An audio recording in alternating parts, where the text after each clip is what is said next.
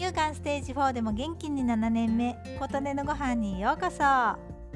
蓄も兼ねてストックしていた豆類の期限が切れてきてせっせと食べているという話を343回配信のひよこ豆のサラダの回でお話しました。その後350回配信でお話したひよこ豆のコロッケに続いてレンズ豆を食べました。今回はひき割りのレンズ豆。ひき割りのレンズ豆は綺麗なオレンジ色です。普通のレンズ豆は茶色っぽいのにどうして引き割りにするとオレンジになるのか？いつも疑問なんですがどうしてなんでしょうか？皮を剥くと中はオレンジ色なんでしょうか？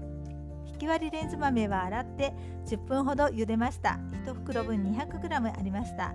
だし汁 800ml にレンズ豆を入れオリーブオイルで1個分の玉ねぎのみじん切りクミンシード小さじ2カルダモン4粒カレー粉小さじ1塩小さじ2を入れ炒めたものを豆の入った鍋に加えトマト1個分をざく切りにしたものを入れてさらに煮込んで出来上がり。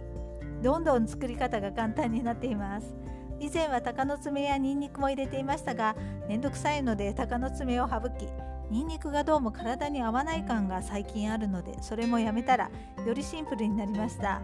カルダモンはあるから入れましたがこれがなくなったらもうクミンシードだけでいいかなと思っています。クミンシードは好きなのでこれからも入れたいと思います。これ簡単なのにとっても美味しいんです。サラサラしていてちょっとスープカレーっぽい上に豆カレーなので夫にはあまり喜ばれませんが夫が肉料理を食べている時に私は豆カレーを食べています。夫も豆カレーがメインでなければ少し食べる分には美味しいとは思うようなので食べたければお好きにどうぞというスタンスで出しています。今回ペロリと食べてしまったのでもう1袋分今度はピーマン2個のみじん切りも入れてまた作りました。ずっとご飯と食べているので明日は米粉のトルティーヤをまた作ってそれと食べようと思っています。ということで今回はレンズ豆のカレーの話でした。あなたの元気を祈っています。琴音のありがとうが届きますように。